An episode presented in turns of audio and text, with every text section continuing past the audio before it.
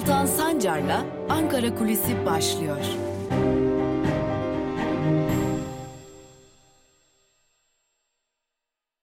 Merhabalar, günaydın sevgili Özgürüz Radyo dinleyicileri. Haftanın sonuna doğru yaklaşıyoruz artık. Perşembe günündeyiz ve bugün de Ankara Kulisi programıyla Özgürüz Radyo'da sizlerle birlikteyiz.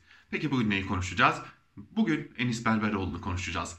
Aylardır konuştuğumuz konu. Enis Berberoğlu MİT tırlarının durdurulmasına ilişkin haberi habere dair davada yargılandı, hapis cezasına çarptırıldı.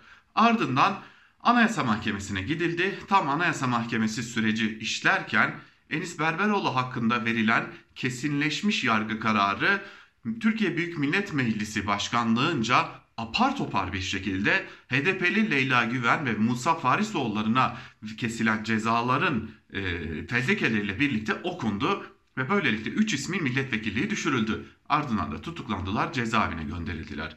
Sonra Enis Berberoğlu, Enis Berberoğlu pandemi nedeniyle cezasının tırnak içerisindeki cezasının geri kalanını çekmek üzere ev hapsine gönderildi. Ve Anayasa Mahkemesi bir karar verdi. Enis Berberoğlu hak ihlaline uyguladı, uğradı dedi. Ardından da Enis Berberoğlu ile ilgili süreç başladı. Yerel mahkeme çıkıp dedi ki ben bu karara uymam. Anayasa Mahkemesi sınırlarını aşmıştır. Ben bu karara uymam. Enis Berberoğlu'nun yeniden yargılanmasını gerektirecek bir şey yoktur. Bu nedenle de ben hiçbir biçimde, hiçbir şartta bu infazı durdurmuyorum dedi. Ardından Enis Berberoğlu avukatlarıyla Anayasa Mahkemesi'ne ikinci defa bir hak ihlali başvurusu yaptı. Anayasa Mahkemesi de geçtiğimiz dönemde yine Enis Berberoğlu hakkında ikinci defa hak ihlali kararı verdi. Tıpkı Şahin Alpay'ın hak ihlali kararının iki defa verilmesi gibi. Ardından İstanbul 14. Ağır Ceza Mahkemesi bu defa bu defa Anayasa Mahkemesi'nin verdiği bu karara uydu, infazı durdurdu ve yeniden yargılanmanın önünü açtı. Tabi şimdi bu hukuki yani tabi hukuki yanından bahsederken adaletli olduğundan bahsetmiyoruz elbette. Bir diğer yandan malum Enis Berberoğlu'nun hakkında kesinleşmiş bir karar vardı milletvekilliği düşürüldü. Ama o kesinleşmiş kararda infaz durduruldu karar bozuldu. İyi de Enis Berberoğlu milletvekilliğine dönecek mi sorusunu sormaya başladığımız günlerdeydik. Şimdi bir şey daha yaşandı. Enis Berberoğlu henüz Türkiye Büyük Millet Meclisi'ne dönmeden yani vekilliğinin geri iadesi sağlanmadan İstanbul 14. Ağır Ceza Mahkemesi Enis Berberoğlu'nun yeniden yargılanabilmesi için bir fezleke hazırladı, Adalet Bakanlığı'na gönderdi. Adalet Bakanlığı bu fezlekeyi teknik açıdan inceleyecek ardından Türkiye Büyük Millet Meclisi Başkanlığı'na gönderecek. Meclis Başkanlığı da Meclis Adalet ve Anayasa Komisyonlardan oluşan karma komisyonlarda ki o komisyonda ağırlıklı olarak fezlekelerde görüşülüyor. Orada görüşecek onaylar ise bu defa bu fezleke Türkiye Büyük Millet Meclisi Genel Kurulu'na gidecek. Şimdi burada MHP Genel Başkanı Devlet Bahçeli çıkıp bir an önce o fezleke yürürlüğe girmeli oylanmalıdır. Biz MHP olarak evet oy vereceğiz dedi. Çok dikkat çekici bir nokta şu ki Türkiye Büyük Millet Meclisi'nde yapılacak bu tarz fezleke dokunulmazlık oylamalarında ihsas rey yasaktır. Yani verilecek oylar gruplarda açıklanamaz, kararlaştırılamaz. MHP Genel Başkanı Devlet Bahçeli ise bunu açıkladı ve ihsası rey yaptı. Bu konuda bir kanun çiğnendi diyor CHP'li avukatlar da bunu da belirtelim. Şimdi karma komisyondan bahsettik. Bu karma komisyonda 90'dan fazla milletvekili için 1500'den fazla fezleke bekletiliyor yargılanmaların yapılabilmesi için. Ancak genelde teamüller gereği bu fezlekeler komisyonda bekletilir. Çok kolay bir şekilde meclis genel kuruluna indirilmez. Bunun tek istisnası bağımsız milletvekili Tuma Çelik için olandı. Kendisinin dokunulmazlığı kaldırıldı ama bunun dışında genellikle bekletilir. Ama MHP'den gelen çağrılar öyle görünüyor ki bu e, fezlekenin o 1500'den fazla milletvekilinin bekletilen fezlekelerinin önüne çekileceği ve oylanacağı biçiminde. CHP'li Levent Gök, kendisi aynı zamanda bir hukukçu, döneminde de Türkiye Büyük Millet Meclisi Başkan Vekilliği de yapmış bir isim. Levent Gök, bu olmamalı diyor. Çünkü bu teamüllere aykırı diyor. Ama bu olur mu? Olabilir. Çünkü biz içerisinden geçtiğimiz süreçte buna benzer uygulamaları çok gördük diyor. Ama bunun olması siyasi karar yargıdan da çıkacak siyasi kararın olduğunu gösteriyor diyor Levent Gökte. Şimdi gözler bir yandan Adalet Bakanlığı'nda. Adalet Bakanlığı bu fezlekeyi ne zaman meclise gönderecek sorusunda bir diğer yandan gözler meclis başkanlığında çünkü meclis başkanlığı bunu bu raporu bir biçimde daha doğrusu bu fezlekeyi karma komisyona gönderecek mi? Karma komisyonda öne çekilecek mi ve meclise gelip okutulacak mı? Ya da oylanacak mı? İşte tüm bu sorular Enis Berberoğlu hakkında açılan ikinci davanın, daha doğrusu yeniden yargılamanın başlatıldığı davanın da geleceğini belirleyecek. Ama şunu artık çok emin bir şekilde söyleyebiliriz ki Türkiye daha çok uzun bir süre Enis Berberoğlu'nun yargılanması, Enis Berberoğlu'nun milletvekilliği, Enis Berberoğlu'nun dokunulmazlığını konuşacak. Önümüzdeki dönemde de bu konu tartışılmaya devam edilecek. Lakin esasen teamüller gereği bu konunun konuşulması için e, yasama yılının bitmesi, daha doğrusu milletvekilliğinin seçim süreciyle birlikte sona ermesi beklenmesi gerekiyor. Ama meclis başkanlığı bunu yapacak mı bunu bilmiyoruz. Öte yandan 14. Ağır Ceza Mahkemesi neden henüz milletvekilliği iade edilmemiş Enis Berberoğlu için bir e, fezleke gönderdi. Bunu da henüz açıklayabilmiş değiliz. Türkiye tarihinde bir ilki yaşıyor. Önce düşürülen ardından iade edilecek ya da edilen bir milletvekilliği sürecini yaşıyoruz. Bir diğer yandan bu yargılama yeniden başlayacak mı başla, başlamayacak mı sorusu da meclisin tahammüllerini ne kadar ayaklar altına alıp almayacağıyla ilişkili diyelim ve bugünlükte Ankara Kulisi'ni Enis Berberoğlu tartışmalarına ayıralım. Yarın tekrar Özgürüz Radyo'da görüşebilmek umuduyla. Hoşçakalın.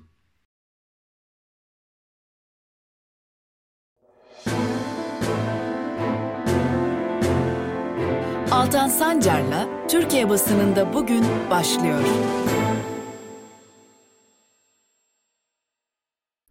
Günaydın sevgili Özgürüz Radyo dinleyicileri. Hafta içi her gün olduğu gibi bugün de Özgürüz Radyo'da sizlerle birlikteyiz ve her zaman olduğu gibi Türkiye basınında bugün programında gazete manşetleri ve günün öne çıkan yorumlarını sizlerle paylaşmayı sürdürüyoruz. Önceliğimiz gazete manşetleri olacak. Gazete manşetlerinin ardından da hep birlikte günün öne çıkan yorumlarında köşe yazarlarının gündemlerinde bugün neler var onlara bakacağız.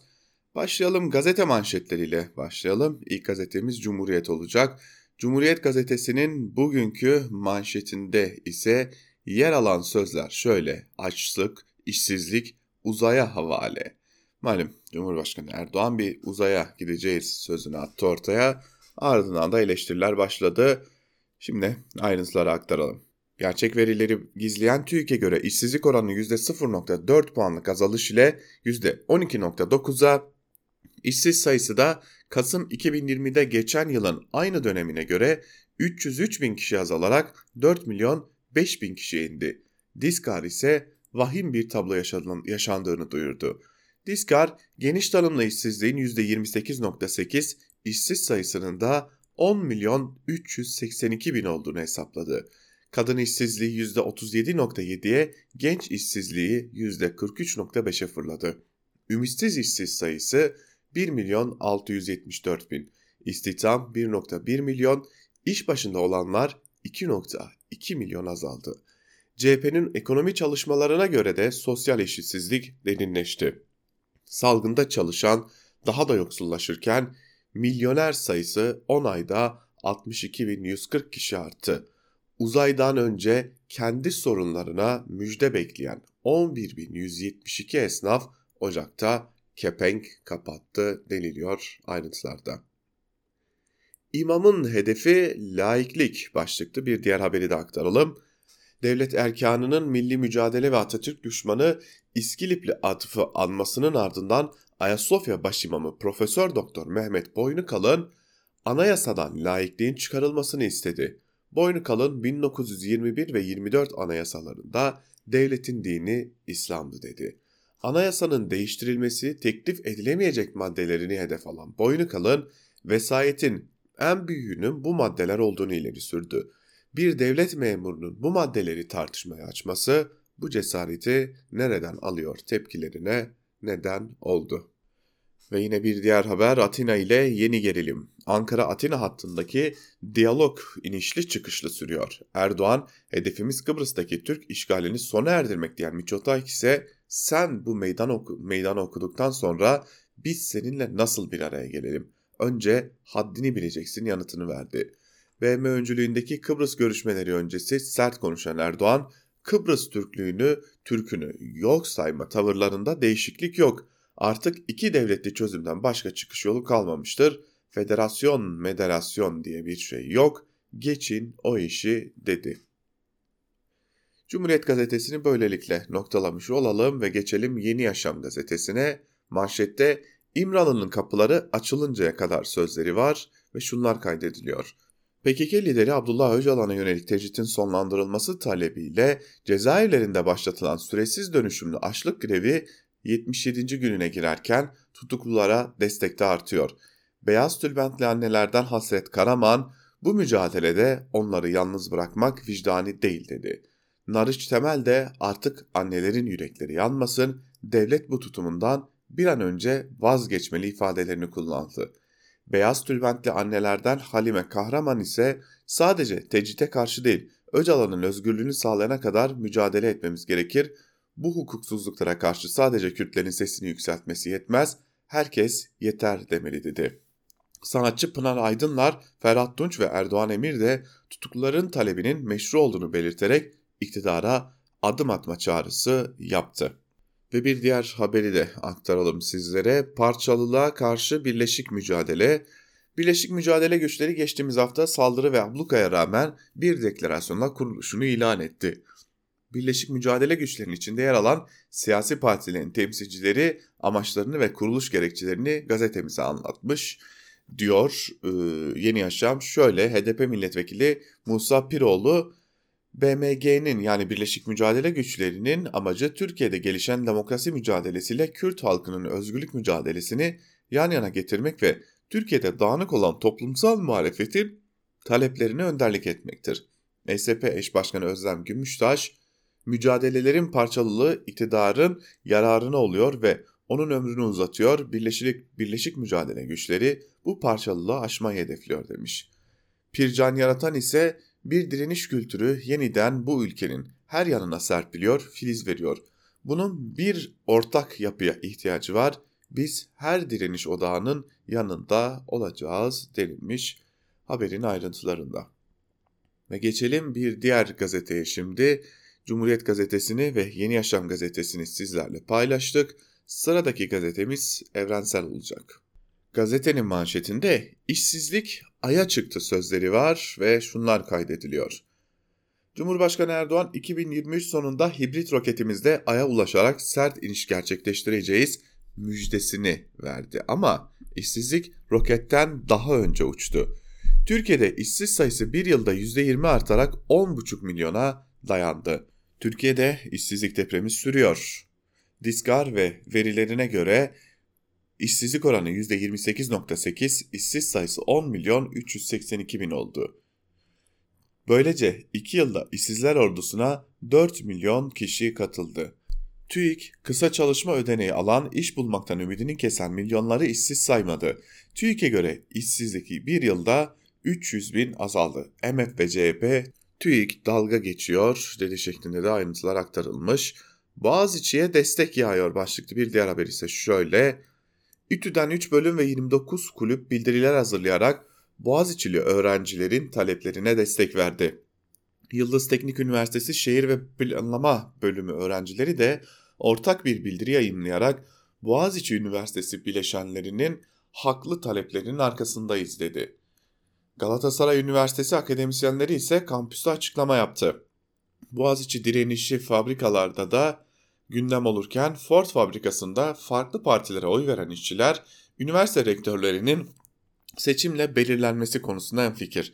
Menemen Belediyesi'ne bağlı İSSU'da çalışan işçiler de demokratik üniversite talebi aynı zamanda işçilerin de talebidir, yanlarındayız dedi şeklinde de yine haberin ayrıntıları aktarılmış.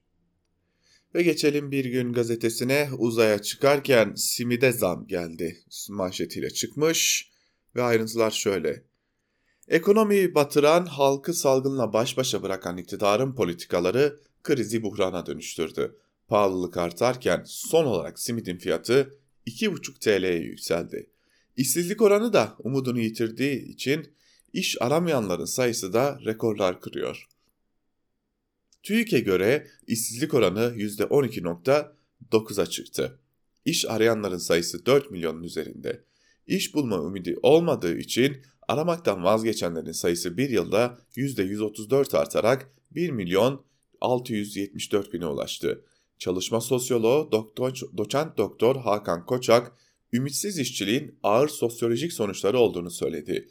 İşsizlerin özgüvenlerini yitirdiğini, kendilerini değersiz görmeye başladıklarına dikkat çeken Koçak, ümitsiz işsiz, yetersizlik hissi yaşıyor, antidepresan kullanımı artıyor, işi olan da işin niteliğini sorgulamıyor, iş gücü piyasasının emekçi üzerindeki denetimi artıyor, toplumun tüm kesimlerini etkisi altına alıyor diyor. Şimdi tabii bu da patrona yani işverene daha fazla esme, daha fazla yok sayma, daha fazla e, sömürme özgüvenini de vermiş oluyor hali hazırda. Çünkü e, nasıl olsa çalışmak zorunda zihniyeti, nasıl olsa çalışacak zihniyeti de bir biçimde hakim hale gelmiş oluyor e, aslında e, patrondan. Devam edelim bir gün gazetesiyle bir diğer haberi aktaralım. 10 yıl geçti bir mezarları yok. Maraş'taki Çölolar kömür sahasında peş peşe meydana gelen ve 11 maden işçisinin göçük altında kalarak can verdiği iş cinayetlerinin üzerinden tam 10 yıl geçti. Ancak 9 işçinin cenazesi hala çıkarılamadı. Faciada kardeşini yitiren Ali Koşan 10 yıldır Açıklama bile yapmadılar. Tek isteğimiz cenazemizin bulunması. Mezarımızın, mezarımız bile yok. Şirketten izin alıp araziye giriyoruz, doğa okuyoruz. Çok acı diyor şeklinde de ayrıntılar aktarılmış. İşte Türkiye tam olarak bu hale getirildi. Yine bir diğer haberi aktaralım. Zeytinburnu'ndaki esaret bitsin artık. Malta bandıralı Şevket Ali Ekberova adlı gemi aylardır İstanbul'un Zeytinburnu açıklarında demirlemiş halde bekliyor. Gemide çalışan 7 mürettebat paralarını alamadıkları için bir yere gidemiyor. Azerbaycanlı Ayaev, Ayaev Roş, Roşven gemiyi terk etme eli halinde biriken maaşlarını alamayacaklarına dikkat çekiyor. 8 aydır buradayız. Gemide kaptan yok. Fırtına olsa ne yapacağız diye de soruyor işte geminin e, o emekçileri. Ve geçelim Sözcü gazetesine. Sözcünün manşetinde sosyal medyada uzay coşkusu sözleri var ve şunlar kaydediliyor. Kriz yüzünden millet ay sonunu getiremezken Türkiye'nin aya gitmesi hedefi, hedefini açıklaması eleştirenler doldu esprili yaklaşan da işte mesajlardan bazıları denilmiş bakalım neler söylenmiş. Hükümetten dev hizmet sonraki ayı nasıl çıkaracağını düşünen halkın aya gönderilmesi, sen de aktronotu antrikot olarak okuyup hayalini kuruyorsan bizdensin. Bu durumda faturalara yansıyacak olan uzay vergisi herkese hayırlı olsun. Ay'a gitmeden ayın sonunu getirebilsek. Ay'a gidiyoruz, astronot oluyoruz. 2023'te Ay'la ilk temas müjdesini verdiler, Ay yolunu açtılar. Uçtu uçtu, artık Ay'a uçtular. Ay'a siz gidin, bayrağımızı da dikin, gurur duyalım, mutlu olalım, efsane oluruz. 2011'deki yerli uçağımızı hala göklerde görmesek de hedefi kek ve kıraathaneden uzaya doğru çevirmiş olmak da bir gelişmedir. Uzaya gidecek vatandaş ezan okusun, uzayda ezan sesi duyulsun denilmiş. Bunlar da aktarılmış. Bu arada e, biliyorsunuz e, MHP Genel Başkanı Devlet Bahçeli, hani Cumhurbaşkanı Erdoğan şöyle bir şey demişti. Yani şu e, kişilere uzaya gidecek olanlara da astronot demeyelim kendi bir kendimiz bir ismini bulalım demişti. E, MHP Genel Başkanı Devlet Bahçeli'den de öneri geldi. E, Bahçeli Caca Bey isminin kullanılmasını önerdi. Öte yandan vatandaş ise Açız Bey ismini önermiş gibi görünüyor. Ve bir diğer haber 190 yıllık tarihi camiyi yıkmayalım, onaralım. İzmir Karaburun'daki Bozköy Camii depremde hasar aldı. Diyanet Camii'yi kapattı. Çevre Bakanlığı da yıkım kararı aldı. CHP'liler bu cami Yunan işgalinde bile açık kaldı diyerek onarılması için kampanya başlattı. Ve geçelim Karar Gazetesi'ne. Çıkış yolu temiz siyaset manşetiyle çıkmış Karar Gazetesi. Dün Ahmet Davutoğlu partisinin temiz siyaset belgesini açıklamıştı. Bu ele alınmış manşette ve şunlar kaydediliyor. Türkiye uzun süredir ekonomiden hukuka her alanda zorlu bir süreçten geçerken Davutoğlu bugünkü sistemdeki sözleşmenin sonucu dedi, Gelecek Partisi'nin hazırladığı temiz siyaset belgesini kamuoyunun önüne koydu. Belgede çürümenin sebebi olarak işaret edilen israf, rüşvet, denetim, kamuda istihdam gibi altı başlık ele alındı. Tüm sorunların çözümü şeffaflıkta. İlk adım ise siyasette atılma vurgusu yaptı. Peki neler var ona bakalım şöyle hızlıca. Rüşvet ile mücadele için hediye sınırı 100 dolar olacak. İhaleler açık ihaleyle yapılarak internette ilan edilecek. Kamuya girişte referans ve mülakat uygulaması kaldırılacak. Meclis üyelerinin uyacağı bir siyasi etik yasası çıkarılacak. Her vatandaşa ekonomik gücü kadar vergi uygulanacak. Türkiye Varlık Fonu'nun faaliyetleri sonlandırılacak deniliyor. Davutoğlu bunları açıkladı. Bu rehavet 3. dalgaya yeter. Mutasyonlu virüsün 23 ile yayılmasıyla vaka tablosundaki yukarı yönlü gidiş hızlandı. Akdeniz Üniversitesi Rektörü Profesör Doktor Özlenen Özkan, kentte İngiltere varyantının tespit edildiğini açıkladı. Toplum Bilim Kurulu üyesi Profesör Doktor Mustafa Necmi İlhan, hafta sonu oluşan kalabalıkların hafta içindeki artışları tetiklediğini söyledi. Bilim Kurulu üyesi Profesör Doktor Tevfik Özlü de katlanarak artış var. Bu süreçte salgının daha büyük bir dalga şeklinde karşımıza çıkması mümkün dedi şeklinde ayrıntılar aktarılmış. Neyse ki açıklamazlarsa e, yani daha önce açıklamadıklarında yoktu yine açıklamazlarsa yine olmaz gibi de görünüyor. Ve geçelim iktidarın gazetelerine. Manşette Sabah gazetesiyle başlayalım. Manşette Tugay'ı ölüme götüren vefasızlık sözleri var ve şunlar kaydediliyor. Kocaeli Kartepeliydi Tugay Adak. Genç yaşta siyasete girmiş kendisini CHP'ye adamıştı. 2014 yerel seçiminde parti bayraklarını asarken düştü. Bir gözünü kaybetti, bir gözünde de %30 görme kaybı oldu. Ada hastanede ziyaret eden Kılıçdaroğlu ne gerekiyorsa yapalım, ev alım dedi. CHP'li vekiller peş peşe yardım sözü verdi. Ama sözler tutulmadı. Çok sevdiği partisi Ada unuttu. Babası hapisteydi, annesi ve kardeşine bakabilmek için üniversiteyi bıraktı. İşsiz kalınca bunalıma girdi, kendini köprüden attı. Cenazesinde arkadaşları CHP çelenklerini ters çevirdi. İlçe örgütünde peş peşe istifalar yaşandı denilmiş ayrıntılarda. Yani söylenebilecek tek şey e, yani sabah gazetesine güvenmiyoruz elbette aktardıkları için ama burada söylenebilecek tek şey ayıptır. Eğer bu yapılmışsa ayıptır. Uzaya Burak ile çıkacağız başlıklı bir haber. Türkiye uzay hayali için yıllardır çok ciddi yatırımlar yapıyor. Bunların en somut örneğini 2017'de fizibilite çalışmasını tamamlanan Uzay Sonda Roketi ve Fırlatma Sistemi projesi Burak oluşturuyor. 2023'te Ay'a gitme hedefi için Burak projesine hız verilecek denilmiş. Bu arada bir bilgi verelim. Malum bir bu uzay programı, uzay ajansı falan kuruldu ya.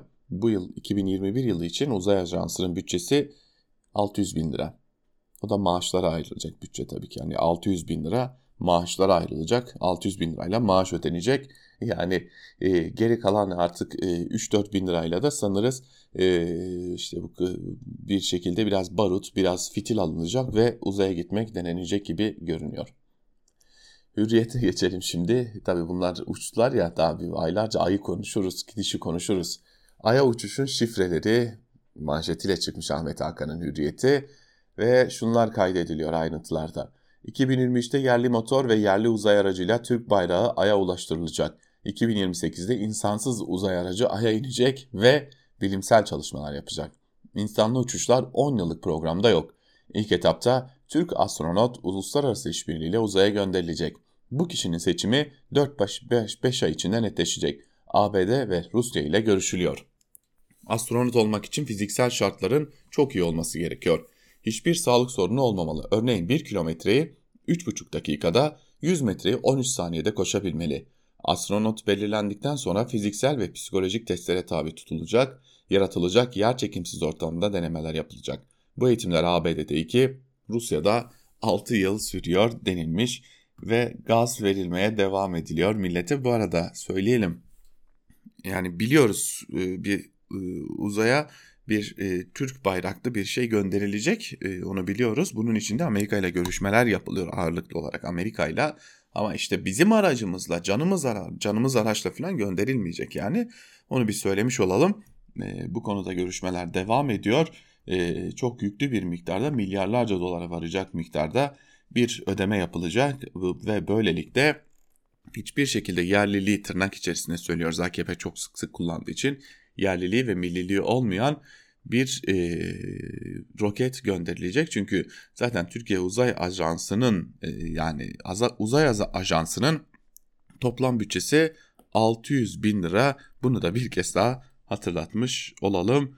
Ve e, geçelim bir diğer gazeteye Hürriyet gazetesinden Milliyet gazetesine malum Demirören'in bir diğer gazetesine hastanede şiddet nöbeti manşetiyle çıkmış Milliyet gazetesi ve şunlar kaydedilmiş ayrıntılarda.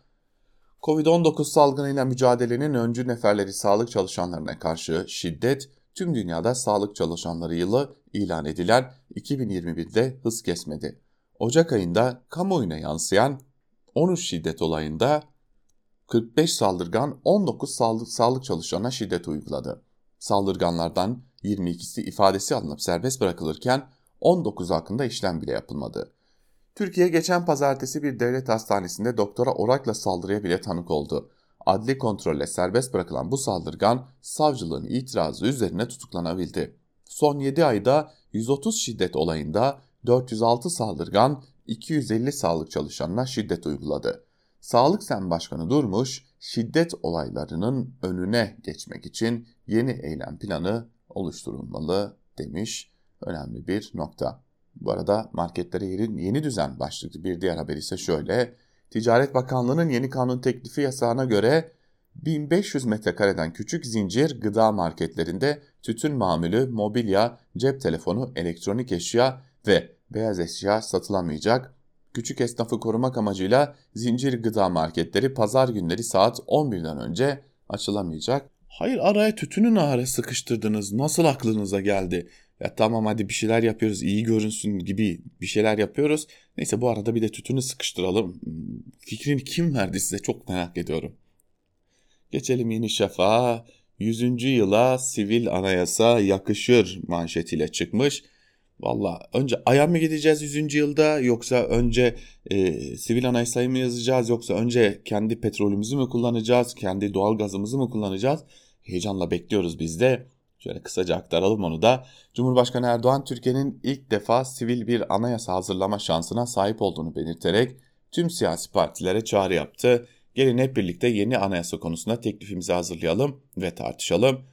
Cumhuriyet'in 100. yılına bu darbe anayasasıyla değil, ülkemize yakışan yeni bir anayasa ile girelim dedi. Ardından bu açıklamaları yaptıktan sonra da CHP'ye, HDP'ye, İyi Parti'ye Allah ne verdiyse söyleme noktasına da geldi. Ve son olarak Akit'e bakalım. Boğaziçi CIA üssü gibi çalışmış manşetiyle çıkmış. Ya Allah akıl fikir versin diyelim de şöyle kısaca bakalım ne saçmalamışlar. Boğaziçi Üniversitesi'ne yerli ve milli rektör atanmasını bahane ederek ülkemizi yangın yerine çevirmek isteyenlerin perde arkasındakini gücünü deşifre ediyoruz.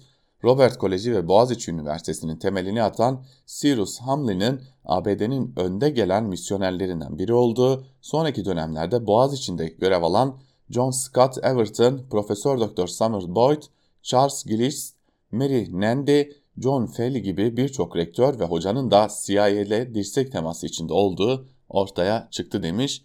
E, o engin araştırmasıyla biliyorsunuz e, Akit bütün e, dünyadaki gizli servislerin oyunlarını bozabilen e, ve gerçeklerini ortaya çıkarabilen e, bir gazete.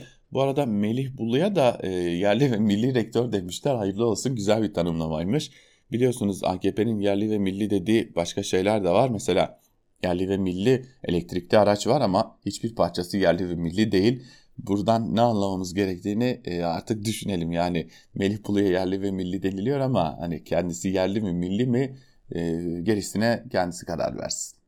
Cumhuriyet Gazetesi'nden Enver Aysever'le başlayalım. Uzaya gitmek mi zor, anayasa yapmak mı başlıklı bir yazı kaleme almış Aysever ve bir bölümünde şunları kaydetmiş.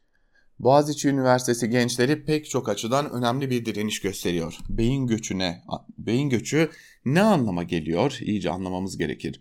Bu göç gideni değil kalanı rahatsız etmelidir. Ülkem için üzülüyorum diyen gençler için tüm dünya yolları açıktır. Ya geride kalan milyonlar ne olacak?